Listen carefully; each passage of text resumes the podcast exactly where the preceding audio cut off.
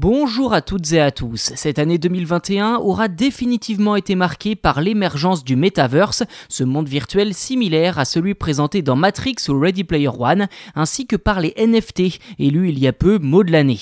Alors si le metaverse n'en est qu'à ses débuts, les NFT, eux, voient à leur tour leur popularité exploser comme ce fut le cas il y a environ deux ans avec les crypto-monnaies comme le Bitcoin. Cet engouement autour de ces œuvres d'art virtuelles est tel que de nombreuses marques, dont Adidas et Nike, ont carrément lancé leur collection de vêtements en NFT. Si vous avez du mal à voir de quoi je veux parler, pas de panique, je vous explique tout dans cet épisode. Vous commencez à le savoir désormais, les NFT, ce sont ces œuvres d'art digitales totalement virtuelles, uniques et infalsifiables. En effet, posséder un NFT, c'est être le seul propriétaire d'un objet numérique unique. Par exemple, il y a un propriétaire pour le tout premier mail envoyé de l'histoire d'Internet, un autre pour le tout premier tweet, et certaines musiques aussi sont également vendues uniquement en tant que NFT. Et les propriétaires, ce ne sont pas forcément ceux qui ont écrit ou envoyé les premiers mails ou tweets, ou même ceux qui ont produit la musique ce sont des personnes ayant acheté les droits de propriété de ces NFT-là. Bref, absolument tout peut devenir un NFT sur Internet. Pour résumer, le terme NFT, acronyme de Non-Fungible Token, désigne le fait d'acheter ou de vendre un objet virtuel rare ou spécial contre des crypto-monnaies, d'en devenir le seul et unique propriétaire ou de s'en séparer contre de l'argent comme on vendrait une œuvre d'art ou une action en bourse. Alors cette tendance, certaines marques n'ont pas tardé à s'en emparer comme Nike qui a carrément lancé son propre univers Nikeland et racheté le spécialiste des baskets virtuelles Artifact. Peu après, ce fut au tour d'Adidas d'annoncer sa toute première collection de vêtements en NFT.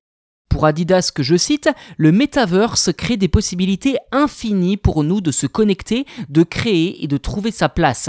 Et c'est surtout sur ce sentiment d'appartenance que nous nous sommes concentrés au départ. En substance, comment pouvons-nous aider nos membres actuels, les éduquer, les informer et leur montrer le chemin? Fin de citation. Une déclaration, vous le voyez, assez floue, qui montre qu'Adidas a bien saisi l'enjeu autour des NFT, mais sans vraiment avoir une vision à long terme de comment exploiter cette technologie ou tout du moins pas si clair que cela. Nikeland, de son côté, a été pensé, je cite, comme un lieu où le sport et la créativité cohabitent, en collaboration avec le jeu Roblox. Dans ce monde virtuel, les utilisateurs peuvent participer à plusieurs mini-jeux avec leurs amis et même en concevoir d'autres à l'aide du matériel virtuel à disposition.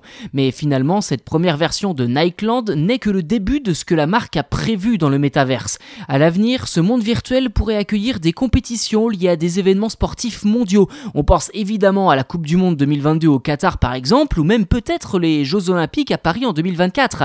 Et avec environ 200 millions d'utilisateurs actifs sur Roblox, on comprend mieux que Nike ait tenté sa chance en virtuel, d'autant qu'en plus de la plateforme pour accueillir les fans de NFT, la marque a également des objets à vendre désormais, en l'occurrence ses célèbres sneakers avec l'entreprise Artifact.